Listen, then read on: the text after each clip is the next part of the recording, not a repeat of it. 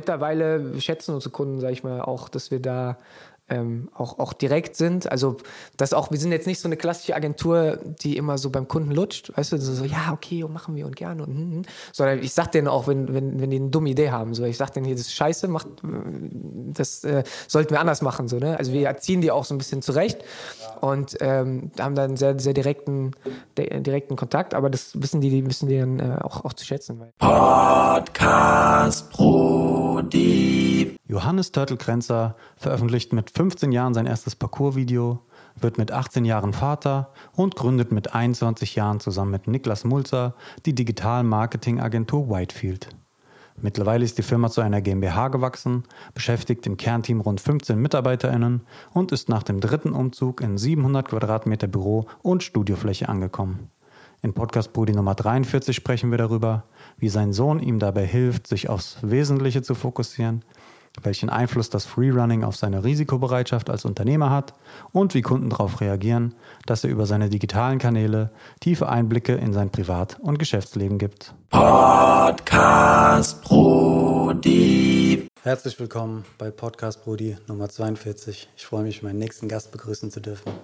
Johannes Turtle Grenzer. Nice, danke, dass ich hier sein darf.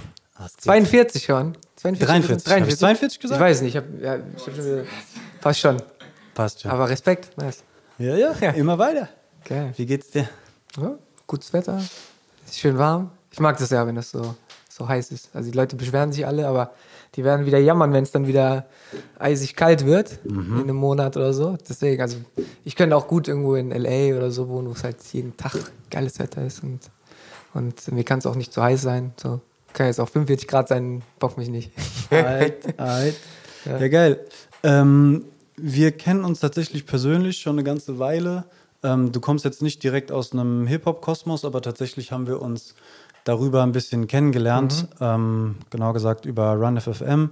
Da haben wir damals irgendwie Area und Q-Rush interviewt und ja, du hast Fotos dazu gemacht oder wir haben. Bei Azad waren wir auch mal, glaube ich, ne? Genau, Backstage Report bei Azad.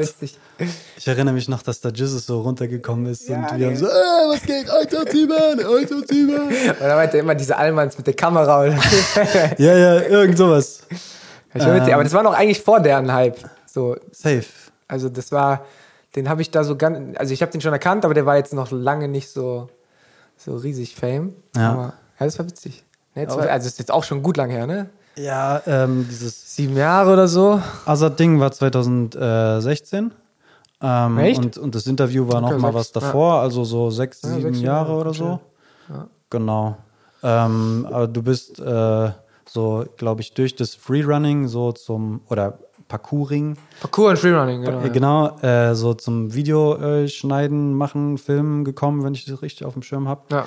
Und äh, bist mittlerweile auch äh, Co-Founder von einer Social Media Agentur, äh, Whitefield nennt die sich. Ja, Digitalagentur ist mittlerweile eigentlich. Also wir machen jetzt nicht nur Social Media, sondern mittlerweile auch alles, was irgendwie mit moderner Kommunikation und Branding und Vermarktung und so weiter zu tun hat. Nice. Da ja. gehen wir gleich drauf ein. Ähm, aber zu Beginn würde ich dich gerne fragen, äh, was für Assoziationen in deinem Kopf äh, hochkommen, wenn ich dir den Begriff Hip-Hop-Kultur von Latz knalle. Was verbindest du damit? Ja. Ähm, ja, Lokal, international. Hip-Hop. Global. Hip-Hop generell. Ja. Ja, ich glaube, das ist ein Begriff, den kannst du gar nicht mehr so in eine Schublade packen, klassifizieren irgendwie. Also damals irgendwie losgetreten und dann hat es ja sich so dermaßen verselbstständigt, dass es jetzt auch eine der größten Industrien irgendwie mittlerweile ist. Ähm, ja, und du hast halt so viele verschiedene Sublinien. Also es ist ja an sich eine Kultur, wenn man es so nennen will, die aber ganz viele Subkulturen irgendwie hat. Und ich, das finde ich aber so spannend, dass du da eigentlich äh, nicht mehr so fest bist. Ne? Also das, das hast du ja bei vielen Bereichen, auch jetzt, die nichts mit Musik zu tun haben, ob es jetzt irgendwelche Sportbewegungen ähm, sind ähm, oder, oder Kunstszenen oder wie auch immer, dass du meistens am Anfang irgendwie versuchst, es in, in, in krasse Formen zu gießen und irgendwie zu spezifizieren, zu sagen, mhm. okay, das sind jetzt hier die Rules, dass die Anleitung so funktioniert. Und, ähm, und dann gibt es da die Hardcore-Leute, die das dann immer preachen und dann dran hängen.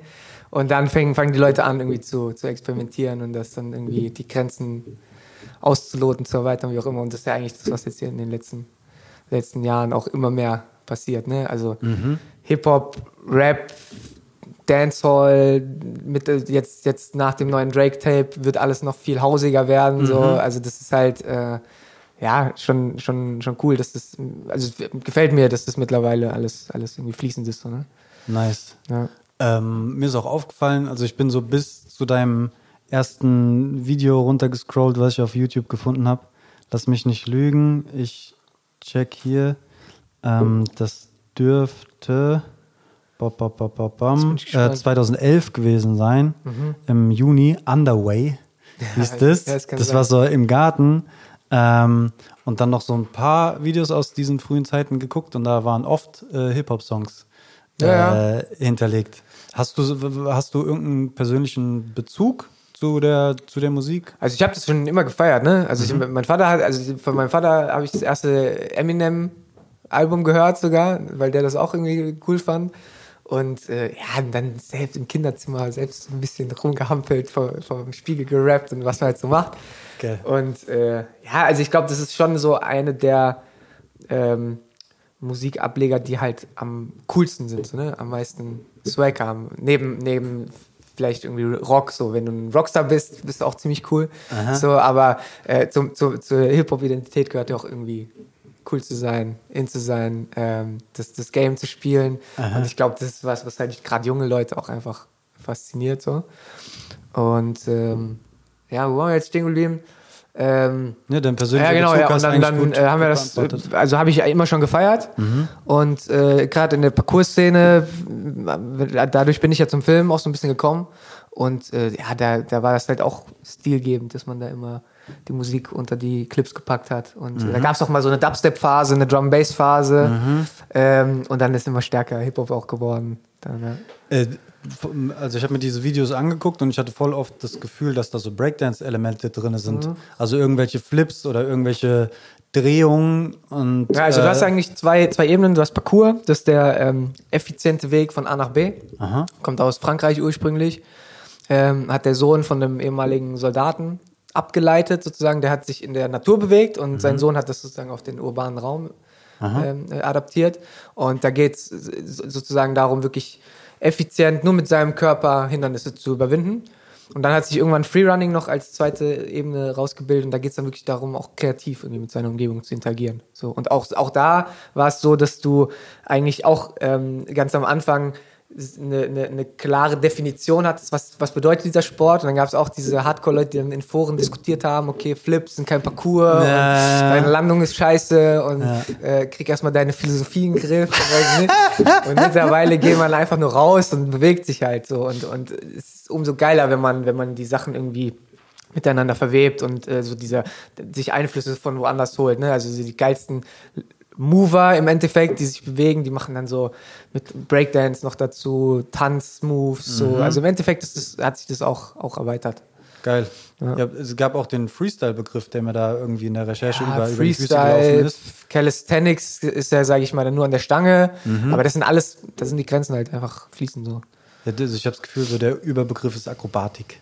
Ja, so ak so akrobatische. Ja. Bewegung oder sowas. Ja, einfach rausgehen, sich bewegen. Geil. Ist gesund. Äh, machst, also, machst du das immer noch? Ich versuche schon ein bisschen äh, mich zu bewegen. Ja? Also es ist aber äh, auch aus Zeitgründen längst nicht mehr so intensiv. Irgendwie früher. Äh, früher sind wir auch immer auf den Dächern rumgeklettert und so. Das haben wir schon lange dann irgendwie abgegeben an die, an die nächste Generation. Ähm, ja, aber also ich, wenn ich mich bewege, dann versuche ich irgendwie äh, ja, das so, so in den Alltag einzubinden, dass man dann abends mal eine Stunde rausgeht. Oder ich gehe jetzt viel bouldern, äh, wenn ich es mal schaffe. Und Golf spielen äh, habe ich angefangen. Aha. Also das ist so, so die, die, meine Trinität mittlerweile, Golf spielen, Klettern, Parcours. aber alles nicht so, dass ich es jetzt irgendwie drei, vier Mal die Woche schaffe, leider.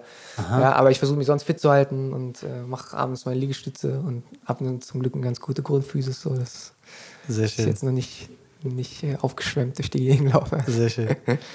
Ja. ähm, dann lass uns kurz darauf eingehen, äh, was dein Bezug zu Frankfurt ist. Mhm. Ähm, ja, welche, wie, also bist du hier geboren? Warum hast du dich dafür entschieden, irgendwie dein, dein Schaffen äh, auch hier äh, in der Region äh, zu machen? Also ich bin hier äh, aufgewachsen, born and raised, Frankfurter Bub. Und äh, ja, es ist einfach coole Stadt so. Also wir wissen auch immer mehr Leute zu schätzen, glaube ich, die von, von anderswo herkommen. Ähm, dass, dass Frankfurt irgendwie schon, schon cool ist. Also hat es ja noch vor ein paar Jahren, haben die Leute immer nur den Hauptbahnhof gesehen und äh, irgendwie die Junkies, die da rumlaufen. Und, äh, und, und das war's. Und ähm, ich glaube, da hat sich auch in den letzten Jahren viel getan, was so Lebensqualität angeht. Und ja, ich habe schon immer gefeiert hier, kenne die Stadt deswegen auch gut, äh, sind früher auch immer mit dem Fahrrad hier durch die Gegend gecruised, mit 14 irgendwie nachts rausgeschlichen, dann durch die Stadt gefahren. Und, äh, ja, aber es ist einfach eine, eine coole Stadt und ähm, dadurch, dass ich dann auch früh irgendwie ja, mich selbstständig gemacht habe, habe ich dann hier auch meine, meine Strukturen, mein Netzwerk irgendwie entwickelt und dann hast du natürlich auch nochmal eine viel stärkere Verbindung. Also mittlerweile sind wir auch natürlich irgendwie deutschlandweit aktiv, aber Frankfurt ist schon immer irgendwie Homebase, so wird es auch bleiben und ich finde, das ist einfach, äh, werde hier immer, also selbst wenn ich irgendwann mal, weiß ich nicht, in Beverly Hills noch ein Haus stehen habe, dann werde ich trotzdem hier auf jeden Fall irgendwie eine, eine, eine, eine Base haben, so. Ja, ist einfach eine coole Stadt. Nice. Aber hat es dich auch schon mal gereizt, irgendwo anders hinzuziehen? Vielleicht auch jobtechnisch? Ja, das Ding ist, ähm, da ich, dadurch, dass ich auch früh Papa geworden bin, ähm, war ich jetzt nie so, sag ich mal, so young, wild and free, wie das jetzt vielleicht andere Leute in, in meinem Alter sind, die dann sagen, ah, okay, komm, pff, ich mach jetzt mal ein Auslandsjahr oder reis mal durch die Welt oder wie auch immer so. Also es war schon früh immer dann irgendwie eine Grundverantwortung da und musste gucken, dass Wann? Mit wie vielen Jahren bist du Papa? mit 18. Okay. Ja, genau. Also ich habe mit 17 ein Abi gemacht, dann so ein Dreivierteljahr so ein bisschen, bisschen gechillt, äh, angefangen zu filmen auch. Und dann, äh, und dann war der Bub schon auf dem Weg. So. ja, und dann, ja, und dann ist es, dann verschiebt sich natürlich dann auch irgendwie. Also mega geil alles. Also ich bin ja auch sehr dankbar für, dass sich das alles so entwickelt hat. Das sind halt so Sachen, die planst du nicht zwingend, aber ähm, ist halt so. Und dann, dann äh, kannst du daraus aber natürlich was Cooles machen. Und das hat mir halt viel, ähm, hat mir auch bei meiner persönlichen Weiterentwicklung einfach viel geholfen, so weil du halt schnell irgendwie einen Fokus finden musst und auch gucken. Und das war halt so ein bisschen die Challenge, irgendwie trotzdem so dieses Ding, ich will, das will selbstständig sein, das machen, was mir Spaß macht, aber trotzdem musst du dann auch äh, natürlich ein bisschen Kohle ran schaffen und, und hast nicht nur, nur Verantwortung für dich selbst, sondern für jemand anderen auch. Und ähm, das hat das aber eher so katalysiert. Also im Endeffekt hat es dazu geführt, dass man dann halt früher anfängt zu hasseln und sich geschissen zu kriegen und zu schauen, okay. Ähm, und dadurch habe ich auch früher angefangen, dann Geld zu verdienen und so, ne? Also es muss einfach ein, äh, macht einfach ein Kind und dann läuft es von. Ich schwöre dir. Ich war so, warte mal. Hm, vielleicht sollte ich einfach ein Kind in die Welt setzen. Nee, aber es ist halt so, also du, du, du hast ja nicht mehr so Zeit, dann so rund, rumzulümmeln. So, ne? Also das ist ja im Endeffekt so, jeder ist seines eigenen Glückes Schmied und äh, hat alle seine Vor- und Nachteile. Ähm, aber ja, und deswegen habe ich dann auch früher entschieden, dann zu sagen, okay, jetzt irgendwas studieren, das macht für mich keinen Sinn für das, was ich machen will. Und ähm, so hat sich das dann alles irgendwie entwickelt. Ja. Ja, ich finde immer wieder neue Ausreden und äh, schieb's auf den Zeitpunkt und äh, hast du nicht gesehen. Ja. Ähm, okay, ich habe die Lösung. Einfach Kind machen. Ja, also Okay. man muss auch dazu sagen, ist schon legitim auch ähm, das, das vielleicht ein bisschen strukturierter anzugehen. Also ist jetzt nicht so. Und, und ich muss sagen, dass, also bin, auch- bin auch froh, dass das in der Konstellation funktioniert hat, weil ich mich mit der Mama sehr gut verstehe und es auch irgendwie jetzt nicht so ein weiß nicht, so ein räudiger One-Night-Stand war und dann hast du so ein Kind an der Backe und also gibt ja noch viele, viele Väter, die dann sagen, okay, damit gar nichts zu tun so. Aber ich habe direkt gesagt, ja, nee, das ist mein, mein Sohn, das ist gar keine Frage. Und dann Nice. äh, ja, aber also da gibt es natürlich auch viele Abstufungen dann noch, ne? Also es gibt dann auch ganz andere Konstellationen. Ich meine, ich hatte zum, zum Glück äh, gut Support dann noch von meinen Eltern und Oma und Opa waren dann immer da und äh, das ist dann natürlich auch was, was da irgendwie wichtig ist, damit man dann sich auch auf, auf so andere Sachen konzentrieren kann. Ja, Mann. Ja. Also ich, ich glaube tatsächlich, dass ich noch nicht selbstständig bin, weil ich ziemlich viel darüber weiß. Also weißt du, ich meine, ich äh, ähm, will da nämlich nicht unvorbereitet rein und nicht ohne Struktur. Aber das ist dann quasi so Fluch und Segen zugleich. Ja. Weil ich wüsste wie, ähm, aber dann halt auch irgendwie so die ganzen ähm, Risiken. Meinst sag du ich mal. Selbstständigkeit? Ja. Also da ist so das Ding, du kannst du gut, gut planen, wie du willst, aber du wirst immer, mal, von der Realität dann sowieso überrannt werden. Ne? Also klar, du kannst, also als wir jetzt unsere, unser Unternehmen gegründet haben, hatten wir auch keinen Schimmer von irgendwas. Ne? Und du musst auch äh, dann auf die harte Tour einfach lernen, So, also kein Mensch wird dir erzählen, wie Vater Staat an allen Ecken versucht, dich zu ficken oder äh, ja, das ist halt so. Aber an, an welchem Punkt war dir oder euch klar, dass ihr ein Unternehmen gründen wollt? Also nur, nur mal um. Also ich war, so, ich habe mein Abi gemacht und dann ähm, habe ich angefangen zu filmen und äh, dann, dann ist es ein bisschen mehr, ist es ein bisschen mehr geworden und dann habe ich auch, war ich dann auch Freelancer und war dann selbstständig, dann konnte ich irgendwann davon leben. Und dann habe ich äh, das ein paar Jahre gemacht und dann habe ich auf dem Job einen Kollegen kennengelernt, den, den Niklas, mit dem ich äh, jetzt Whitefield, meine Firma, gegründet habe. Ähm, genau, und den, also den habe ich gebucht damals als Fotografen, weil ich äh, habe hab einen Job für Reebok gemacht und äh, ich habe ein Video gedreht und äh, habe den quasi noch Fotos mit vertickt. So, und dann habe ich gesagt, okay, dafür brauche ich jetzt jemanden, der nebenbei noch Fotos macht. Und dann habe ich den rangeholt. Ähm, und dann haben wir uns gut verstanden und dann irgendwie gesagt, hier komm, wir wollen irgendwie das, das Ganze noch ein bisschen umfassender angehen und, und nicht nur irgendwie stumpf Content produzieren, sondern auch irgendwie dafür sorgen, dass der Content sauber geplant wird, dass das irgendwie, dass man das mit beeinflussen, konzeptionieren kann und dann auch sicherstellen kann, dass das auch vernünftig ausgespielt und, und verwertet wird. Ja, weil ganz oft hast du halt immer irgendwelche Agenturen, die haben keinen Schimmer oder das, das Unternehmen selbst hat keine Ahnung. Und dann machst du irgendwie ein geilen, geiles Video und dann äh, wollen sie es am nächsten Tag haben so und dann bleibt es aber zwei Monate liegen, weil alle im Urlaub sind und dann wird es auf YouTube mit 20 Followern hochgeladen und dann ist fertig so. Und das ist halt, das, das hat mich hat uns schon öfter frustriert und deswegen haben wir gesagt, okay, wir wollen das Ganze irgendwie, auch das Ganze drumherum, strategisch irgendwie mehr, mehr angehen. Und habt ihr mittlerweile Kunden oder Szenarien, wo es wirklich von A bis Z machen könnt, die euch auch das Vertrauen schenken und euch das quasi äh, alles abgeben? Weil das ist ja von der Produktion bis hin zum Redaktionellen, bis hin zur Planung, ähm, ja, die Kanalbetreuung, die Identität der Marke.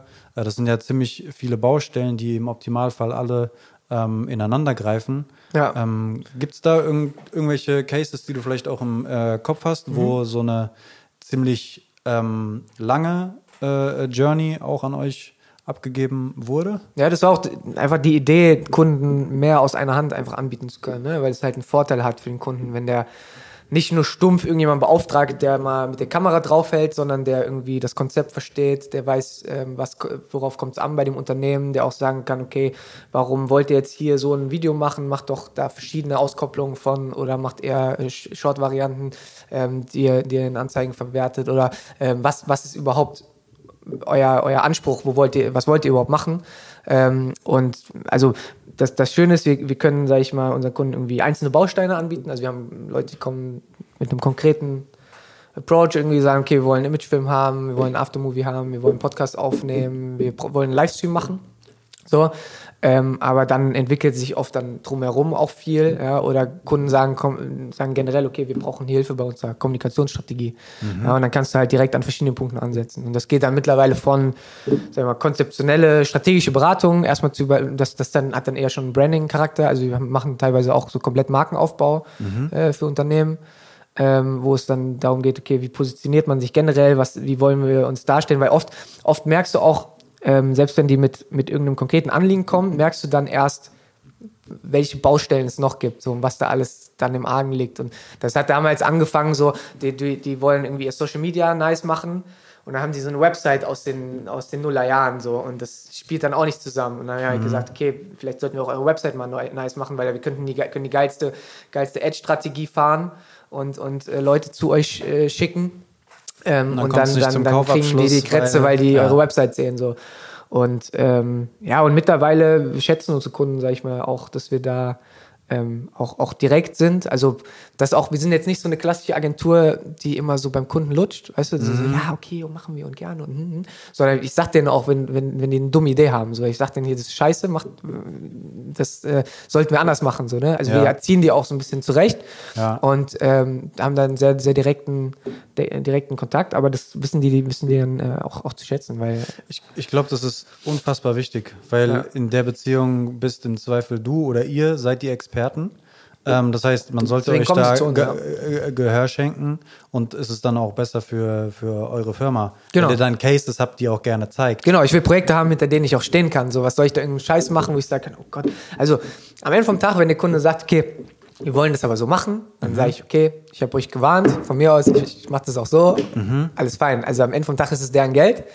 Aber ähm, im besten Fall äh, überlegt man dann schon gemeinsam, okay, was ist jetzt hier der beste Weg? Natürlich in dem Rahmen, den man irgendwie hat aus Budget, Zeit, Ressourcen, das Beste rauszuholen. Ne? Ja, äh, kannst du so eine Pi mal Daumen Bauchgefühlquote da äh, abgeben, wie viele Kunden dann quasi auch wirklich auf das hören? Äh, es ist die Mehrheit mittlerweile. Also ansonsten hält dann auch oft dann die Zusammenarbeit nicht auf Dauer, muss man sagen. Also, Ah, weil viele Fuchs- Kunden kommen dann auch nicht mit unserem Stil zurecht. Also es gibt, so- also was heißt viele Kunden, aber gibt es dann auch mal, dass die dann sagen, okay, nee, das dann, passt dann nicht oder so. Mhm. Aber an sich ist das schon so, weil wir sind halt, sag ich mal, auch, ähm, was das angeht, glaube ich, glaube ich, ganz, ganz fähig, uns in den Kunden reinzudenken. Mhm. Und ähm, das, das die merken dann einfach, dass es funktioniert. Ja, und dann, äh, also das ist bei den, Gott sei Dank, bei den meisten Projekten so, die wir machen, dass wir einen sehr guten Kontakt zu unseren Kunden haben und ähm, die dann auch in die Richtung ganz, ganz gut beraten können. Ja. Und also mittlerweile sind wir auch in allen Branchen irgendwie äh, aktiv. Also wirklich alle Branchen, von Möbelhaus über Kosmetik zu Food, zu äh, Personaldienstleistungen, zu Politik, äh, Sport, ist alles dabei. So, und das, das macht es halt spannend und abwechslungsreich, aber wir haben in jeder Branche auch schon genügend Projekte gemacht, dass wir auch sagen können, okay, wir kennen uns da aus.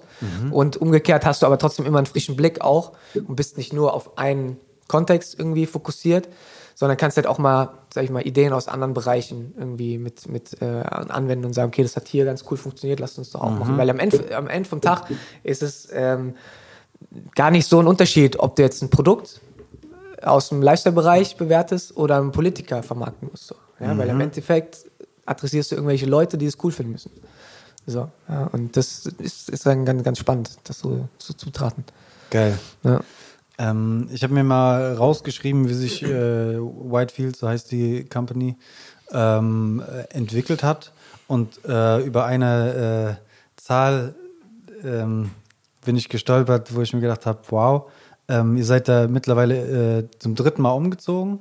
Jetzt in, in, in ein neues Büro mit, äh, korrigiere mich, wenn ich es äh, falsch äh, habe. Also im Kopf habe ich 300 Quadratmeter, aber auf meinem Zettel steht 700. Es sind jetzt mittlerweile 700. Aber 700? Woher, ich, weiß gar nicht, wo du die Zahl hast, aber es ist korrekt. Äh, ist auf Vimeo steht das. Ah, das war okay. so ein, äh, ich glaube, wir sind da eingezogen Video. Ja, Oder, ah, ja, genau, oder ihr sein. habt so ein Studio gebaut. Genau, also wir haben äh, ursprünglich ähm, waren wir, ähm, haben wir das gegründet. Unsere erste Adresse war noch bei meiner Wohnadresse. Dann haben wir ein Büro im Westend gehabt. Ähm, dann sind, waren wir im Bahnhofsviertel anderthalb, anderthalb Jahre. Das war auch eine äh, wilde Zeit. Ähm, und jetzt sind wir hinten ähm, beim Radisson Hotel da, Ja. Säumstraße. Und ähm, da haben wir jetzt Anfang des Jahres das nochmal verdoppelt, die Fläche, genau. Und jetzt haben wir da 700 Quadratmeter und haben da auch zwei Studios und ein Podcast-Studio und ähm, also haben das so ausgebaut, dass wir da viele verschiedene Sachen machen können, weil wir haben, machen halt, wie gesagt, nicht nur irgendwie Standard ähm, ähm, oder brauchen nicht nur normale Schnittplätze, sondern ähm, machen dann auch so, so Showformate richtig, ne? Also als, äh, wo wir dann auch Kulissen bauen und so Geschichten. Das können wir dann halt äh, da auf der Fläche ganz geil, ganz geil machen. Okay, also es wird multifunktional äh, Ja. genutzt. Ähm, geil. Äh, Kannst du sagen, wie sich das Team entwickelt hat? Mhm. Wie viele Leute seid ihr mittlerweile und was sind so die unterschiedlichen ähm, ja, Funktionen, Rollen, Aufgaben, die sich da so äh, über das ganze Feld spannen? Also es fluktuiert immer so ein bisschen. Wir sind meistens so aktuell in dem Stadium so zwischen einem Dutzend und 20 Leuten. Also Was das ist Dutzend? immer 15? zwölf. 12. Ähm, äh, genau, also jetzt aktuell sind wir, glaube ich, 15 oder 16 wieder. Fangen jetzt mal wieder neue, neue Leute an. Ähm, also an, an sich ist die Struktur so, dass wir ähm, natürlich irgendwie einen Stamm aus Vollzeitleuten haben, aber wir schauen da auch immer, dass wir da personell keinen Wasserkopf haben und ist natürlich auch was anderes, wenn du jetzt 20 Vollzeitkräfte da sitzen hast oder, ähm, oder auch noch Werkstudenten oder wie auch immer. Also bei, wir haben viele, viele Werkstudenten auch oder irgendwelche äh, Vollzeitpraktikanten, die ähm, das irgendwie meistens dann aus Studio, äh, Studiumshintergrund irgendwie äh, interessant finden und dann unsere Vollzeitleute und dann auch noch Freelancer, die zähle ich da jetzt gar nicht mit. Also wir haben auch, auch ein paar äh, Freelancer, mit denen wir sehr regelmäßig zusammenarbeiten, die dann, sage ich mal, ein bisschen ausgeweiteter Teil des Unternehmens eigentlich äh, sind hier und da auch. Ähm, und äh, ja, also am Ende vom Tag ähm, gucken wir, dass wir die Leute schon auch als Allrounder irgendwie einsetzen. Also du wirst keinen finden, der nur eine Sache kann. Also es ist jetzt nicht wie bei klassischen, Produktionsfilmen, wo du nur einen Beleuchter hast oder einen, der nur Schnitt macht oder so, sondern wir schauen schon, dass die Leute auch äh, irgendwie ja, an mehreren Ebenen äh, mitwirken können und weil sie dann auch einfach ein besseres Gespür für das große Ganze haben und das ist interessanter, abwechslungsreicher.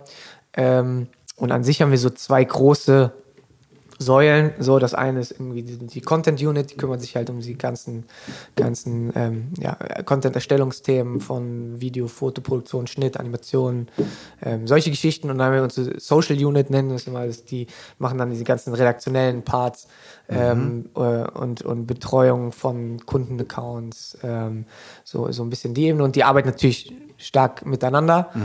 Ähm, aber dann, wenn wir jetzt irgendwie eine große Live-Produktion haben, dann haben wir auch, dann, dann äh, haben wir auch Leute aus der Social Unit, die dann da äh, mitwirken. Also ähm, es kommt immer so ein bisschen aufs Projekt an und wir schauen, äh, dass wir die Leute auch früh oder eigentlich von Anfang an direkt ähm, in Verantwortung werfen und dass die auch direkt an richtigen Jobs arbeiten. Und also sag ich mal, die Lernkurve ist sehr, sehr steil und, und, und, und schnell. Ähm, und im Endeffekt ja, also kommt ist, ist auch gar nicht so relevant, wo derjenige herkommt, der bei uns anfängt. So, ne? Also wir haben da auch Leute, die, die haben irgendwie einen Medizin-Background ähm, und dann haben wir natürlich auch Leute, die irgendwie was mit Medien studieren. Im Endeffekt ist mir das auch scheißegal, wo die Leute herkommen, was sie studieren. Ich vergesse es auch jedes Mal.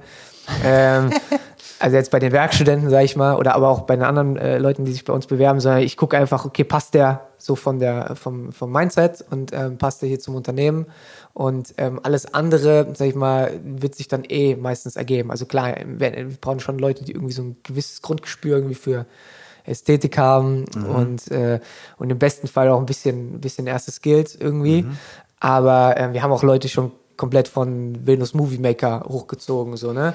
Ähm, einfach weil wir, also wir haben halt, sag ich mal, schon einen sehr, sehr strukturierten Workflow, wie wir Projekte angehen. Und ähm, wenn, die, wenn die Leute das dann mitnehmen und vor allem lernfähig sind, dann können die auch relativ schnell da leveln und ähm, dann, dann kann ich die dann auch so einsetzen, wie ich es dann halt brauche. Geil.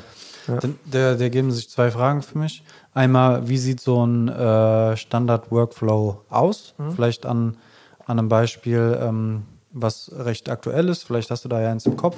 Und das andere wäre, ähm, wo äh, findet ihr die Leute?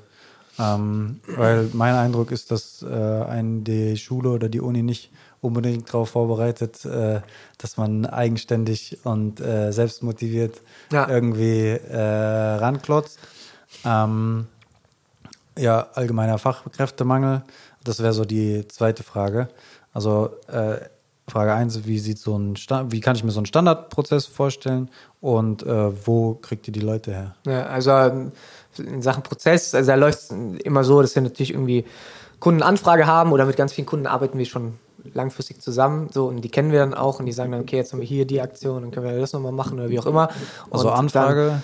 Äh, genau, und dann gibt es gibt's dann irgendwie eine Planungsphase und das muss dann irgendwo auch kreativ entwickelt werden natürlich. Dann gibt es Produ also wenn wir jetzt von äh, Content-Produktion zum Beispiel ausgehen, dann, dann organisierst du das, planst das alles, dann kommt die Produktion und dann wird es dann natürlich postproduziert, geschnitten ähm, und dann beim Kunden durchgeboxt. Das ist dann auch so, so durchgeht. Ähm, und dann haben wir natürlich dann auch Leute, also wir, wir schauen schon, dass die Leute, die das schneiden oder, ähm, oder entwickeln, irgendwie auch durchgängig in dem Projekt sind, damit die ähm, das auch so ein bisschen zu ihrem Projekt machen und auch den Anspruch haben, das fertig zu kriegen und so weiter.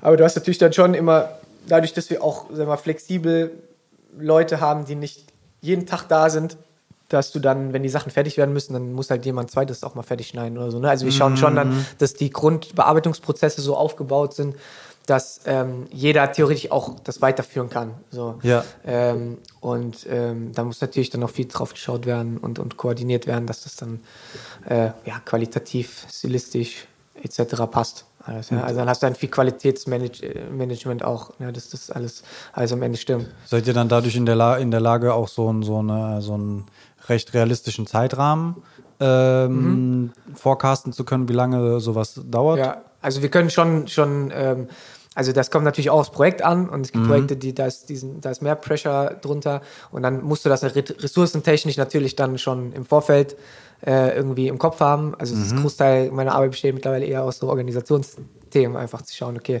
ähm, welche, welche Leute arbeiten wo und ähm, wie, wie, wie planst du die Ressourcen auch.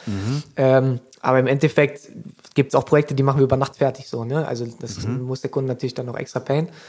Aber äh, wir, wir haben natürlich dann schon auch bei uns intern eine Priorisierungskurve, dass du sagst, okay, das ist jetzt muss jetzt früher fertig werden als das andere. Aber wir schauen schon, dass die Sachen nicht ewig liegen, so, sondern dass die, dass die fokussiert irgendwie durchgezogen werden. Und dann hast du natürlich schon so als, als äh, Benchmark dann immer ähm, so und so viel Tage, bis so ein Video fertig ist. Ne? Also ähm, und dann, dann ist das natürlich auch eine Abstimmung mit dem Kunden, wann der was braucht. Habt ihr da Tools, die ihr nutzt, äh, sodass da quasi alle transparent irgendwie drauf gucken können und du siehst, wo befindet sich äh, Mhm. das Projekt gerade, in welcher Phase oder passiert das mehr in deinem Kopf? Ja, wir haben schon Organisationstools natürlich, so ein bisschen ähm, in Sachen äh, ja, Planung, To-Dos, ähm, aber viel ist da natürlich auch direkt an Sti- Abstimmung. Und deswegen haben wir auch natürlich eine große Bürofläche, wo man da reinkommen kann und sagen kann, wie, wie steht's hier ähm, und äh, äh, macht das mal jetzt fertig. Ähm, und äh, und, und äh, wo hängt, so nach dem Motto. Also es ist halt schon viel Dialog auch drin, ne? aber das ist schon immer das Ziel, dass die Leute mit dem Projekt auch selbstständiger werden und du, du, aber das, also das ist so der größte Struggle, auch so diese immer kleinen, unnötigen Sachen irgendwie auszumerzen und, und so eine, so eine Lernkurve auch bei jedem dahin zu kriegen, dass du nicht dieselben Probleme immer, immer wieder hast, sondern dass du, sag ich mal, mit jedem Projekt auch irgendwie noch effizienter einfach wirst. Und da hat sich jetzt in den letzten Jahren an unseren Prozessen natürlich auch viel, viel verändert. Also wir haben eigentlich alles sehr durchstrukturiert, wie wir arbeiten.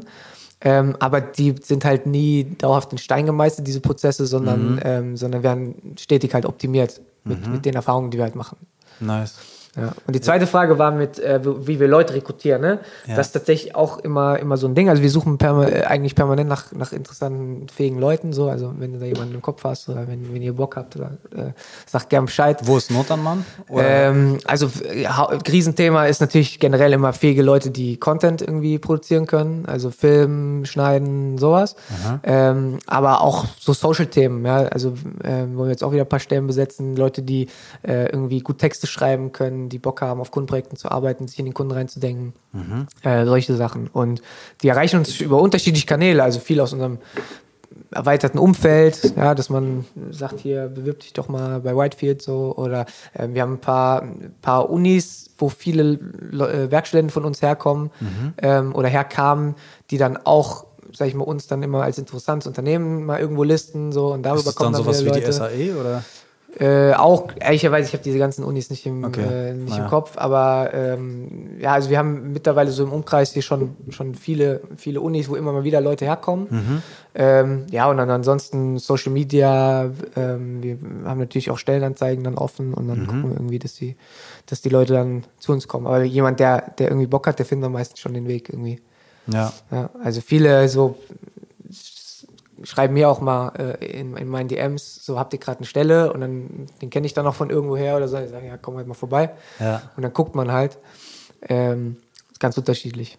Ja, aber es ist generell so ein, ähm, weil du gesagt hast, Fach, Fachkräftemangel und so, ähm, ist schon auch nicht einfach geile Leute zu finden. Also das ist schon auch so aktuell ähm, äh, Generation-Thema, habe ich das Gefühl. Also gerade junge Leute, die jetzt momentan irgendwie anfangen, ins, ins, in die Jobwelt einzusteigen. So, da gibt es auch viele, die, da, da vermisst man so ein bisschen die, die, die Arbeitsethik irgendwie. Also die, da geht es viel um Work-Life-Balance, nicht erstmal chillen, mich finden und so. Und das ist manchmal ein bisschen anstrengend, weil ähm, du, weil es geht dann halt, also am liebsten habe ich, also ist klar, jeder Unternehmer hat am liebsten Leute, die Shit wegarbeiten. Ähm, aber ich beobachte das schon. Ich meine, ich bin jetzt selbst nicht der, der, der Älteste, ne? Aber ich, ich werde jetzt 27. Aber ich beobachte schon, dass jetzt gerade so die Generation, weiß ich nicht, 20, 19, 20, 21, 22, die haben schon noch mal ein bisschen anderen Fokus auf, ne? Also da geht es dann viel, oh, lass mal chillen und äh, mir reicht es. Und die haben auch alle keinen finanziellen Druck irgendwie. Ist auch so das Ding. Also irgendwie gefühlt, also die, teilweise kannst du die Leute gar nicht mit Geld locken, dass du irgendwie sagst, okay, hier, jetzt klotzt du mal ein bisschen ran, hast ein bisschen mehr auf dem Konto auch. So, pff, die, die haben halt irgendwie, weiß nicht, ob es von zu Hause aus oder die Ansprüche nicht so hoch sind oder die haben, haben keinen keinen Druck und denken so, pff, ja, ich mach jetzt hier. Und das ist halt, das kommt natürlich auch dann immer auf den Job an, aber bei uns ist natürlich, Agenturgeschäft ist natürlich schon anderes, als wenn du planbar bei Rewe samstags ein paar Stunden irgendwie Regale einsortierst, sondern du hast halt schon ein bisschen mehr äh, ja, Spontanität, die du auch mitbringen musst. Ne? Ja. Ähm, so eine, eine weitere Sache habe ich mich noch gefragt, als ich mir diese äh, auch Image-Videos und äh, Projekte angeguckt habe, die ihr gemacht habt. Ähm, jetzt sind ja auch Livestream-Produktionen dabei, teilweise auch mit äh, Publikum. Ähm, und dann sieht man in den Videos halt ein riesiges Setup mit so einem Regiepult und einer Bühne und Stage-Design.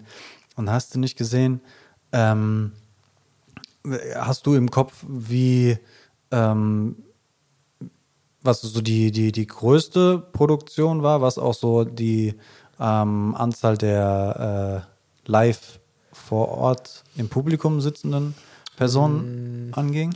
Es kommt immer drauf an. Also du hast natürlich jetzt zu Pandemiezeiten, da ist es halt natürlich nochmal äh, bei uns krass nach oben gegangen, dieses ganze Thema Livestreaming ähm, und Digitalformate. Ähm, und jetzt mittlerweile hast du dann auch viele hybride Sachen, so, aber also du hast, ein, hast teilweise Sachen, die waren früher physische Events, die sollen dann jetzt Livestream werden. Und jetzt ist es wieder physisch, aber die wollen trotzdem Livestream machen, sowas gibt. Du hast Sachen, die sind nur als reines Digitalformat angelegt. Und im Endeffekt ist, ist auch scheißegal, wie viele Leute im Publikum sitzen, ne? weil wenn du streamst, dann richtest du dich ja eher an das digitale Publikum, aber ähm, wir haben natürlich auch Produktionen, wo wir dann gleichzeitig auch irgendwie die die Bühne vor Ort bespielen oder so, ne? Und dann, dann hast du dann halt dann, äh, machen, wir machen dann auch manchmal die Akustik und so vor Ort oder dann hast du dann äh, irgendwelche Bildschirme, die du für das Publikum dann bespielst. Ähm, und gleichzeitig das für die digitale Variante irgendwie äh, greifbar machst. Und ähm, ja, was waren so große Sachen? Irgendwie ähm, so die politischen Sachen, die wir ja immer machen, sind immer ganz cool. Also waren da viel mit der ähm, Jungen Union und der CDU zum Beispiel. Äh, da haben wir dann ja, so, so der Pitch war so eine Sache, das war, war ganz nice. Da ging es damals um den Vorsitz von der CDU. Ähm, und da haben wir quasi die Kandidaten so gegeneinander pitchen lassen. Ähm, und das dann so relativ groß aufgezogen und dann auch so ein bisschen ähm, dramaturgisch irgendwie durchgestylt. Und äh, da waren auch viele Leute dann vor Ort im Publikum. Aber wir haben jetzt auch ein anderes Beispiel, was voll digital war. Waren das 200 Leute, waren das 500 Leute? Da waren wie viele? 200 Leute saßen dann da oder so. Also wir haben auch schon, schon bei, bei Veranstaltungen gestreamt, wo, wo deutlich mehr Leute noch saßen. Aber dann, dann ist es natürlich ein bisschen anderer Ansatz, weil dann ist es vor Ort auch irgendwie nochmal ein anderes Event. Es kommt dann immer darauf an, was, was steht im Fokus. Also wenn, wenn du vor Ort ganz viele Leute hast, dann ist meistens der Livestream nochmal so ein, so ein Side-Produkt. Und dann hast du aber Sachen, da geht es wirklich nur darum, ein geilen, geiles Live-Format oder Digitalformat zu haben. Also zum Beispiel für XXX Lutz, die machen, ähm, stellen jedes Jahr 1000 Azubis ein. Und äh, das, dann machen die sonst immer ein riesen, riesen äh, Event-Format und dann kommen sie alle zusammen, haben da äh, so, so ein bisschen Teambuilding-Event und weiß ich nicht. Und dann während Corona ging das natürlich nicht. Ja. Und das haben wir dann, haben wir komplette so Live-Show draus gemacht, digital. Und dann haben die sich dann an dem Tag alle eingeloggt und konnten das dann halt sehen. Und das war dann auch so interaktiv. Und da haben wir dann Formate vorproduziert und haben so einen riesen, haben dann so Stages gebaut. Da hat es dann eine Wohnzimmer-Stage, Lager-Stage, Gaming-Stage, Küchen-Stage und dann konnten sie immer hin und her. Und ähm, das war dann rein digital und auch mega die Action. Also waren dann auch sehr, sehr viele Leute involviert. Ja. Ähm, nur, dass, die Leute halt vor ihrem Bildschirm da irgendwie eine gute Zeit haben. Aber da hat sich auch viel verändert. Also jetzt in den letzten, seit den letzten zwei Jahren sind die Leute so übersättigt mit irgendwelchen Gammel-Livestreams oder Zoom-Sessions oder so. Und deswegen ist unser Anspruch da auch dann, wenn man sowas macht, irgendwie was Geiles zu machen und irgendwie mal ein bisschen um die Ecke zu denken und wirklich mehr in so unterhaltsamen Formaten zu denken, weil ich, also kann die Leute schon verstehen, die sagen, pff, was soll ich mir jetzt hier den nächsten Livestream, wo einer frontal auf einer Bühne mir irgendwas erzählt, angucken, sondern deswegen machen wir viel dann mit, mit Interaktionen oder, oder, oder irgendeiner einer, ähm, Storyline und dann hast du irgendwelche Einspieler zwischendurch und also kommt immer drauf an, auch auf, von der Plattform, wo, du, wo das halt raus, rausgehen soll, ja, ne? Ja, safe. Ist auch irgendwie zwingend notwendig, weil, Ja. keine Ahnung, so, wir haben nur ein, einmal Lebenszeit zur Verfügung. Also unsere Aufmerksamkeit ist begrenzt und so im Internet kämpfst du halt gegen die äh, Aufmerksamkeit von Instagram und gegen die Aufmerksamkeit die Leute von Netflix und gegen die übersättigt. Aufmerksamkeit von TikTok, you know? Das Ja. heißt, äh, um die Leute dann quasi äh, zu fischen und um deren Aufmerksamkeit erstmal zu bekommen und dann auch zu binden, musst du halt echt was auffahren, weil es so viel Angebot gibt, links und rechts mit nur einem Klick entfernt, was halt äh, eine ganz andere Qualität äh, liefern kann, wenn du es nicht gescheit machst. Ist ja überall so. Ist ja beim, beim Rap genauso mittlerweile. Mhm. Komplett übersättigt, jeder droppt hier irgendwas. Und äh, wenn du dich abheben willst, dann musst du auch irgendwie gucken, ne? Ja. Heutzutage. Ja, krass. Ja, super spannendes Feld. Ich bin auch gespannt, wie sich das dann noch weiterentwickelt. Ähm, aber nochmal zu diesem äh, Event-Ding, weil ich versuche gerade zu verstehen, wie weit die, die, die Range geht von eurer Arbeit. Du hast es ja schon gut beschrieben, was so die Kernthemen äh, sind. Ähm, aber wenn ich dann höre, irgendwie Stage-Building, das ist dann wahrscheinlich mit irgendwelchen Selbstständigen. die Nee, das machen wir selbst. Das macht ihr Wir selbst? bauen auch selbst eine, irgendeine Bühne und, äh, und schreien dann dir irgendeinen Scheiß zusammen und so. Ja. Crazy. Also wir haben ja bei uns eine, Wer- eine Werkstatt auch und dann bauen wir dann irgendwelche Holzrahmen oder wir hatten letztens so eine Show, da haben wir so einen, so einen eigenen Tisch, also das ganze, ganze, das war dann so ein Wohnzimmer-Setting, da haben wir auch so einen Tisch gebaut, wo dann so ein Fernseher drin war und so, so ein bisschen TV-Total-mäßig. Also sowas machen wir dann auch schon und das sind halt dann die Sachen, die auch richtig Bock machen, weil dann hast du tausend verschiedene Ebenen, auf denen du dann so ein Projekt umsetzt. Krass. Äh, aber, aber habt ihr zum Beispiel auch schon mal eine Halle oder eine Location gemietet? Ja, ja, Oder, oft. Ja, das kommt dann auch noch dazu. Also beziehungsweise es kommt ja immer drauf an, ob der, ob der, wir sagen hier, wir gucken, was äh, mit dem Kunden zusammen, was für eine Location bietet sich an. Und ob der die dann mietet oder wir, ist es dann am Ende auch egal. Aber äh, wir schauen, also ganz viele Sachen spielen sich dann schon so ab, dass man dann irgendwie äh, das auch in einer anderen Kulisse macht. Aber wir können jetzt halt bei uns auch vor Ort sehr viel Zeug machen. Das ist halt ganz nice bei uns im Studio. Also letztens hatten wir so einen Produktlaunch von, äh, von einem Staubsauger, Roventa, ich weiß nicht, das kennst du, das ist eigentlich Das auch sah eine fancy große aus. Marke. Da war diese Mozima Buse, Ja. äh, auch bei uns im Studio ist da so ein Markengesicht. Und die haben halt da einen neuen kabellosen Staubsauger gedroppt. Und da haben wir da halt so, ein, so eine, ja, krasser Scheiß, und dann haben wir halt da so eine, so eine Kulisse dann reingezimmert, ähm, alles so ein bisschen fancy, ähm, future-mäßig. Ja, mit Und so dann LEDs und Flachbild. Und dann wollten die da so eine Tanzchoreo noch haben. Und da haben wir mit einer PR-Agentur zusammengearbeitet zum Beispiel. Ähm, und die haben das dann, ähm, sag ich mal, irgendwie kam mit dem Grund, mit der Grundidee und ähm, haben das natürlich dann mit dem Kunden noch weiter koordiniert und ähm, wir haben das dann auf, auf äh, kreativer Ebene dann umgesetzt und dann da auch viel, viel mitgestaltet. Und äh, also manchmal arbeiten wir für den, also meistens arbeiten wir für den Endkunden, aber oft arbeiten wir auch mal mit anderen Agenturen zusammen Geil. und können die dann supporten. Äh, jetzt habe ich zwei Fragen im Kopf. Eine geht um deine äh, Stärken und Schwächen und das andere geht um so die Entwicklung des Unternehmens und ob du auch irgendwann mal einen Punkt hattest, wo du so kurz Pause drücken konntest. Weil wenn ich mir angucke, wie lange das Unternehmen besteht äh, und das, was du gerade erzählst, ähm, was die Mitarbeiter angeht oder auch wenn ich mir angucke, was das äh, an Anzahl an Projekten ist, dann habe ich das Gefühl, dass sich das sehr schnell, ziemlich sexy entwickelt hat. Und ähm, genau, dann machen wir das vielleicht zuerst, bevor wir zu Stärken, Schwächen kommen. Ähm, ähm, so, ich habe mir rausgeschrieben, dass äh, 2018 im September ist äh, Whitefield von der UG zu einer GmbH geworden. Hm, das kann gut sein, ja. Ähm, was, was war der Hintergrund davon? Ja, gut, also das war von Anfang an klar, dass wir das zu einer GmbH irgendwann umwandeln, weil G ist, ist so eine, eigentlich so eine, das ist ja so eine, so eine GmbH für Arme halt, ne? Da brauchst du nicht so viel Stammkapital. Ähm, aber ist natürlich, äh, ja, einfach kein, hat nicht den, den Charakter von so einem vollwertigen äh, Unternehmen, obwohl es eigentlich in der, in der Firmenform das Gleiche ist. So. Aber wir haben das damals gegründet, glaube ich 2016 irgendwie, mit, äh, mit 500 Euro Stammkapital, ne, weil du brauchst halt, sag ich mal, eine Grundeinlage. Und dann war klar, dass wir das dann aus dem laufenden Geschäft und, und äh, dem, dem Kapital, was wir entwickeln, dann halt in eine GmbH irgendwann umwandeln. So, ja. Und an war die Börse gehen wir jetzt erstmal nicht, glaube ich, in Aha. der nächsten Zeit, aber äh, das ist jetzt so die Firmenform, die für uns am meisten Sinn macht, auch War- haftungstechnisch. Und War dann die Zeit einfach reif?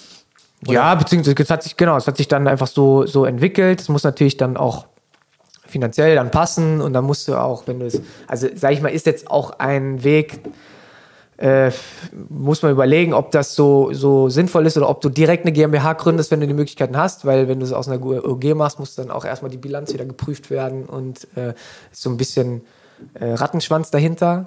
Ähm, aber ja, an sich hat sich das dann da angeboten in dem Moment.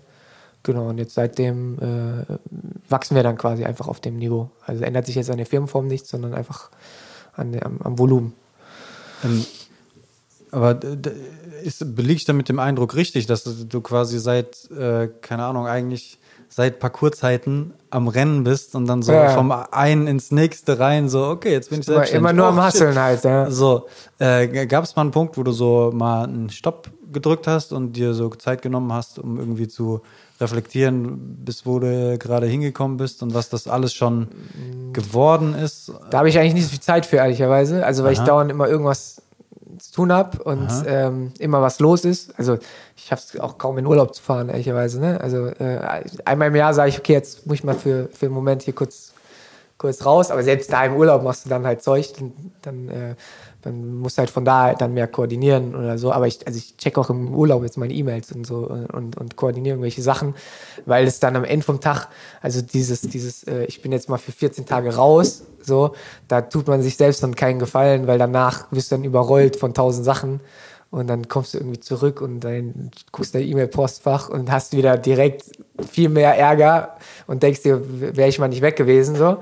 Ähm, deswegen hat man nichts davon. Und an sich ist es ja auch ein Job, der mir Spaß macht und das ist ja, die Grenzen sind ja auch fließend, sag ich mal, zwischen irgendwie, ja, was heißt Freizeit, aber spaßigen Projekten, wo man Bock drauf hat und, und einem Job. Ne? Äh, aber es ist natürlich schon mit wachsender Unternehmensgröße, Verantwortung, hast du halt dann im Hinterkopf schon viele Sachen, die dann, äh, ja, dich dann auch, auch mal stressen, so, ne? Also, es geht dann halt, wenn du Mitarbeiter hast, Bürofläche und so weiter, da geht, du musst halt dann schon auch das strukturell am Laufen halten, ne? Also, es ist jetzt nicht so, dass du halt für dich selbst mal hier und da mal ein Video drehst oder so, sondern es ist halt ein Unternehmen, es muss wirtschaftlich sein. Und das ist, sage ich mal, so die, die bisschen anstrengende Seite davon halt, ne? dass du halt irgendwie gucken musst, dass das auf der Ebene alles läuft. Ähm, ja, und ich bin aber auch so ein Typ, ich, wenn ich zu wenig zu tun habe, dann, dann fühle ich mich meistens auch nicht wohl. Dann bin ich so, so am Hadern und denke mir so, oh, und was kommt als nächstes? Und äh, also ich muss dann, ich bin schon eher, also ich flüchte mich dann auch gern so in, in die Arbeit, suche mir meine Beschäftigung. So. Ah, okay. Ja.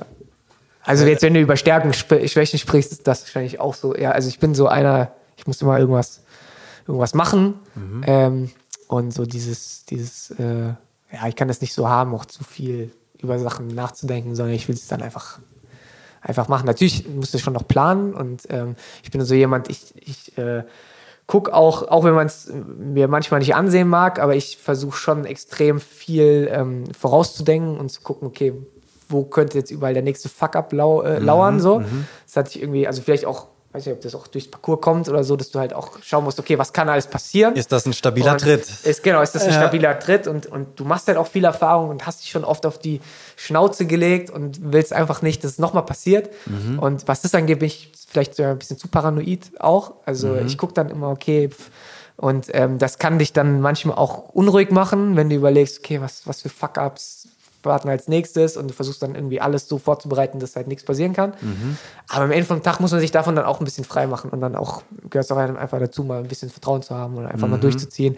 Oder wenn es halt drauf ankommt, dann einfach ähm, äh, dann schnell zu handeln. So. Aber das sind auch so Sachen, das entwickelt sich ja auch über die Jahre, dass du auch dann viel, wenn mal die Scheiße am Brennen ist, dann einfach auch ja, fokussiert durchziehen kannst, improvisieren kannst, deine Erfahrung hast. So, ja, aber also generell bin ich so der Typ, ich mag das nicht so äh, tagelang irgendwie äh, über, über alles Mögliche nachzudenken, sondern äh, ich, ich äh, will das einfach dann, dann machen. So. Nice. Ja.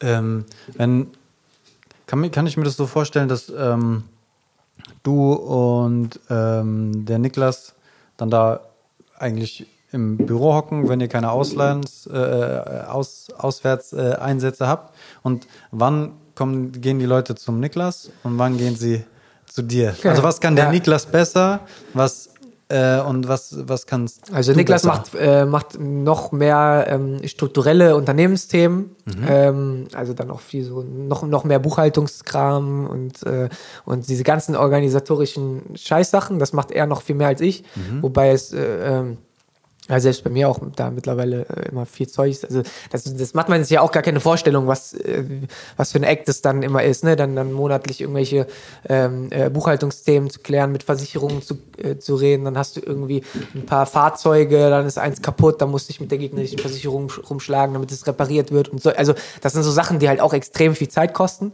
Und ähm, bei sowas ist der Niklas noch viel stärker drin und bei allem, was so strategische ähm, Anzeigen, Ausspielungsthemen angeht. Also ähm, wenn wir irgendwelche Werbekampagnen machen, dann kümmert er sich dann um das Targeting und welche Zielgruppen spricht man an und ähm, solche Sachen. Der ist so der ganze, hat so diese ganzen technischen äh, Sachen auf dem Schirm. Also macht so, ent entwickelt die ganzen ähm, äh, so, so Livestreaming, Workflows, guckt dann, was ist die neueste Technik, welche Kabel müssen wir bestellen. Der baut dann auch irgendwelche äh, Kulissen und äh, so, so die ganzen Sachen, das ist so, so, so, so sein Ding. Ähm, und äh, ich, ich bin dann eher so auf der, sag ich mal, ähm, Kundenbetreuungs- und kreativen Ebene und koordiniere dann da die Leute, dass das, äh, dass das läuft, dass die ähm, Projekte geplant werden und ähm, so im Endeffekt, dass dann, dann auf der Ebene alles umgesetzt wird. Aha, aha. Das heißt, du bist mehr so das Gesicht vorne raus und eher. Also es kommt drauf an, also ja, wir, wir haben beide irgendwie auch unseren, ähm, äh, unseren Kundenstamm, den wir auch einfach über die Jahre schon dauerhaft betreuen, aber ich, ähm, ich mache, sag ich mal, mittlerweile noch mehr, deutlich mehr so operativ, also wirklich die Umsetzung der ganzen Sachen, wenn es jetzt um, äh, um Pro- Content-Produktion, ähm, äh, Social-Mandate und so weiter geht und diese ganze ähm, kreative ähm, Entwicklung mit den ganzen Mitarbeitern halt von den Projekten und koordinieren, wer arbeitet jetzt auf welchem Projekt und solche Geschichten. Also das ist halt so, so mein Kerngeschäft mittlerweile. Alright. Ja. Krass. Ja. Ja, vi- viele Baustellen, viele Kunden. Auf jeden Fall. Ähm, und Wird nicht langweilig. Ey, ja. Und äh, wir sind äh, tatsächlich nicht nur auf einer Ebene Kollegen, sondern gleich auf äh, mehreren Ebenen. Unter anderem bist du auch ein äh, Podcaster, ein, ein, ein Podcast-Kollege. Jetzt äh, in der vierten beziehungsweise fünften Episode dieser Staffel äh, jetzt auch mit Video. Ja, und Und da bist du mit dem Kollegen äh, Fabian Beine äh, am Start. Der Podcast äh, heißt Politisch Korrekt und den gibt es seit Januar 2021. Ähm, was hat euch getrieben, dieses Baby äh, in, ins äh, Leben zu rufen?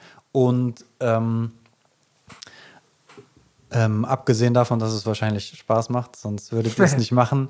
Ähm, hat euch das äh, in Richtung Kunden schon mal irgendwie was äh, gebracht oder in Richtung Netzwerk? Ähm, wie würde das, würdest du das quasi aus so einer Geschäftssicht bewerten? Also der, den Fabian, den kenne ich jetzt auch schon äh, ein paar Jährchen und der hat so einen, vor allem den politischen Hintergrund. Also der ist sehr, aktiv in der Jungen Union, der CDU. Und ähm, mit dem haben wir halt extrem viele Projekte da schon umgesetzt auf der Ebene. Und wir haben halt immer gesagt, okay, eigentlich müssen wir mal so einen Podcast machen, ähm, weil wir, sag ich mal, uns da auch ähm, dann einen ganz guten Kontrast bilden. Ne? Also er ist so, ja, er ist halt so dieser, der, der, er trägt das Hemd und ich trage halt irgendwie so ein abgeranztes Shirt. So. Und ähm, also wenn man sich das mal anguckt, anhört, dann merkt man auch schon, wie wir uns da ergänzen. Ähm, und haben wir die ganze Zeit gesagt, okay, jetzt, äh, jetzt mal der Moment dann gekommen. Und dann haben wir zum Jahreswechsel, war das damals, haben wir halt, das war dann so, auch im Lockdown, glaube ich sogar. Und dann haben wir gesagt, komm, jetzt machen wir mal so einen Podcast. Und im Endeffekt ist es aber so angelegt, dass es vor allem viel Dummbabelei ist. Ne? Also wir haben schon immer hier und da, ähm, weil wir eben auch dann im politischen Feld auch aktiv sind und äh, da, da viel Kampagnen beraten, äh, solche Geschichten. Äh, aber an sich vom Tag ist es dann, äh, am Ende vom Tag ist es dann viel ja, Gebabbel, äh, Popkultur, Lifestyle. Und ähm, wir sprechen eigentlich über das, was uns halt gerade gerade in den Sinn kommt. Also das war auch so der, die Grundidee, dass wir da jetzt auch nicht viel inhaltlich vorbereiten oder so, sondern wir gucken halt, wann wir es zeitlich mal hinkriegen, wann beide irgendwie da sind und dann äh, machen wir das Mikro an und labern dann drauf los. Und ich glaube, wir haben beide eine ganz gute Gabe, da irgendwie ähm, das einigermaßen unterhaltsam zu gestalten und frei zu sprechen und das so ein bisschen entertainend äh, aufzubauen. Und dann gucken wir halt, okay, was, was sind jetzt hier gerade für, für neue News da, was ist hier auf Social Media passiert, ähm, welcher Typ hat sich jetzt hier irgendwie komisch benommen. Ähm, Was geht wa- mit der Inflation? Genau, also alle äh, wirklich bunt, bunt gemischte Themen. Und das macht es eigentlich dann doch immer, äh, immer, immer spannend, weil halt jede Folge im Endeffekt unberechenbar ist, auch für uns, weil wir nicht wissen, was, was, wo kommen wir am Ende raus. So, und, und manchmal verzettelt sich, man sich dann in einem Thema oder rennt von einem zum nächsten. Und ähm, wenn man da mal reinhört, da weiß man, also da ist dann jede Folge wirklich, hat einen ganz anderen Fokus auch so. Ja. Und jetzt Vi- Video hat sich jetzt auch ergeben, weil wir jetzt äh, bei uns dann ein neues Podcast-Studio gebaut haben. Und ähm, da haben wir jetzt halt nochmal andere Möglichkeiten. Da, ist dann, da machen wir dann, äh, auch die Kamera einfach an und lassen es mitlaufen und äh, hast dann halt auch ein, nochmal ein Video-Output und kannst da besser Snippets rausziehen und kennst ja selbst. Ja, safe, safe, Ja. safe, safe. Dann hast du nochmal einen weiteren Multiplikator, Ja. äh, Bildebene, immer. Ja, macht schon Spaß. Also ich muss sagen, also ich höre mir selbst wenig Podcasts an, weil ich irgendwie auch da oft nicht so den Nerv habe oder die Zeit. Ähm, aber so selbst ist, ist ganz cool, wenn man dann mal so ein Ventil hat, auch mal da so ein bisschen mehr zu erzählen in so einem Format. Ähm, und es gibt ja Leute, die sind auch wirklich, die konsumieren das einfach sehr gerne, so Podcasts, ne? weil das irgendwie für die nochmal was anderes als nur Musik zu hören oder ein Buch zu lesen und sich gleichzeitig auch ein bisschen weiterzubilden. Und das Ja. ist schon ein spannendes Format einfach. Also wird, glaube ich, auch mehr gehen in die Richtung noch. Es bietet halt so ein bisschen Kontrast zu dieser Schnelllebigkeit und Flitz, Flitz und links, rechts, oben, unten. Ja. So, ähm, dann hast du quasi so, kannst dich trotzdem noch weiterbilden oder unterhalten, selbst wenn du auf dem Weg zur Kannst Arbeit bist lassen, oder beim Sport bist oder so. Ja. Also das füllt da quasi so eine Lücke, ähm, wenn du quasi nicht so viel Aufmerksamkeit zur Verfügung hast. Ja. Und dann gibt es halt auch, also die, die, der, das Feld, das, das Themenspektrum ist ja auch irre breit. Riesig, ja. Also von Laber-Podcast bis zu Nerd-Podcast bis zu Experten-Podcast gibt es ja, Ja. Ähm, alles. Ähm, aber äh, jetzt nochmal auf, auf euer Ding zurückzukommen und auch ähm, irgendwie aus geschäftlicher äh, Sicht, ähm, konntet ihr das Ding dann quasi auch schon mal irgendwie so als Case äh, präsentieren? Ähm, beziehungsweise habt ihr vielleicht auch schon für Kunden Podcasts äh, entwickelt? Also was gibt es auch einen Mehrwert für Whitefield, dass ihr den politischen Ja, das korrekt- lohnt sich. Also natürlich ist das äh, dann Podcast macht. Genau in, in weiterer Sicht ist es natürlich schon interessant. Also wir haben auch viele Kunden, die hören sich dann den Podcast an ne?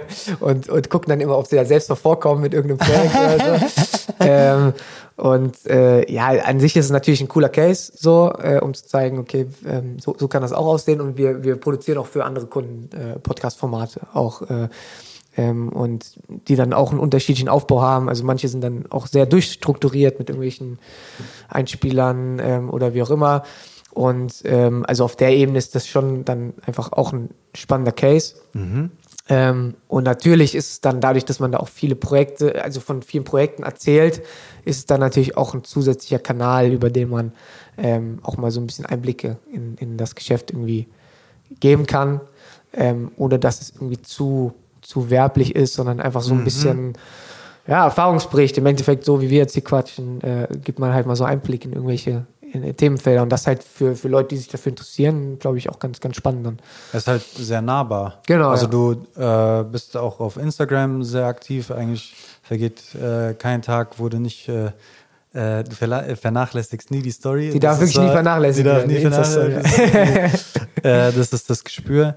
Ähm, ist das auch schon mal nach hinten losgegangen? Weil auf der einen Seite sehe ich den Mehrwert, also Mhm. quasi du bist greifbar, so die Company hat auch ein Gesicht, äh, du bist ein Mensch mit Ecken und Kanten, Ja.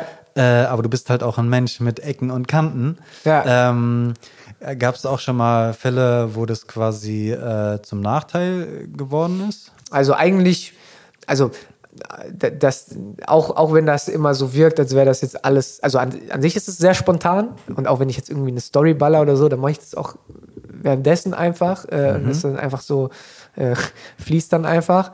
Ähm, aber man weiß natürlich schon auch, okay, was kann, was kann ich jetzt zeigen oder was nicht, wenn wir jetzt bei irgendwelchen Projekten zum Beispiel sind und da geht es irgendwie um ein Produkt, was noch nicht äh, auf dem Markt darf, so dann werde ich davon keine Story machen. So. Also man filtert dann natürlich schon so ein bisschen und ich habe schon auch, äh, glaube ich, ein ganz gutes Gespür dafür, ähm, was, was kann ich zeigen so Mhm. und, und was jetzt nicht. Ähm, aber ich habe mich von Grund auf, glaube ich, auch schon so, so, so positioniert, dass ich jetzt auch keinen großen Ruf zu verlieren habe. So, das ist halt auch so das Ding. Ne? Also ich bin halt authentisch, sage ich mal, und, und, äh, und, und zeige mich so, wie ich halt auch bin. Und ähm, so wie ich dann auch mit Kunden umgehe oder wie auch immer. Also ich stelle mich da auch nicht so, ne? Und bin halt im Endeffekt in der Story so, wie ich, wie man, wie mich die Leute auch treffen können. Und das ja, kann man cool finden oder auch nicht. Und ähm, aber dadurch hab, muss ich jetzt auch, dadurch, dass ich jetzt meine Außenkommunikation nicht krass glatt ziehe oder, oder fake oder da gucke, dass da alles super, super ra rausgeputzt ist, sondern dass, dadurch, dass es rougher ist und, ähm, und ja, wie gesagt, wenn man keinen Ruf zu verlieren hat, dann lebt es lebt sich's un ungenierter, ne? Wie geht der Spruch? Weißt du? Ist der, ist der Ruf? Erst ruinieren, lebt sich ganz ungeniert, genau. Okay. Ja, das ist schon so ein bisschen die, die, die Idee dahinter auch. Nice. Äh, mit einem Blick auf die Uhr, wir sind auf jeden Fall fast durch. Äh, aber zum Thema äh, Ruf äh, ruinieren, ähm, ich habe mir noch ein, ein Video rausgeschrieben. Ähm, das war im Jahr 2017, im August mit äh, Jason Paul. Da seid ihr auf einen Frankfurt Tower äh, Ja. geklettert und es war tatsächlich Ja. der gute Ginnheimer Spargel. Also ihr seid nicht, Nicht ganz, ganz oben ganz drauf, hoch, ja. aber auf dieses ähm, Plateau. Und das hat mich voll gefreut, weil ich wollte da immer drauf und jetzt gab es da so Bilder, äh, wie es da auch äh, drauf aussieht. Ja. Ähm, Ja, es war so eine Ja. kleine Aktion für GoPro. Ähm, weil Jason ist ein Ko äh, Kollege, der ist halt so einer der ja, erfolgreichsten Freerunner so weltweit und ist der Red Bull Athlet, GoPro Athlet, weiß ich nicht. Und da äh, haben wir da so ein kurzes Ding mal gemacht, wo wir dann halt so einen, einen Spot so ein bisschen explored haben und sind dann mal hin. Aber ich wollte schon immer mal ganz hoch, äh, aber das war mir, äh, hat sich bei mir dann nie ergeben, weil das mir dann zu viel Act auch war. Also da kommst du auch nur hoch, wenn du dann so Lockpicking machst und äh, so Geschichten. Also kenne ich auch bei Leute, die, die sich das schon gegeben haben. Es hat letztens auch mal einer einen Bassjump darunter gemacht und so. Ähm, ja, also das ist schon, also schon, schon ganz cool, aber das war mir dann immer zu, zu viel. Also ich muss dann, das steht dann auch in keinem Verhältnis irgendwann irgendwann. Ja, Früher haben wir okay. mehr so Scheiß gemacht, aber mittlerweile. Äh, ja, aber es ist einfach ein ikonisches Gebäude so und deswegen, dein, dein Cover feiere ich auch sehr. geil. Ja, irgendwann Ja. ziehen wir da ein. Ja, Machen wir so. Perfekt. Nice. Ähm, Turtle, wir sind durch. Vielen Dank. Ich sag schon mal Danke.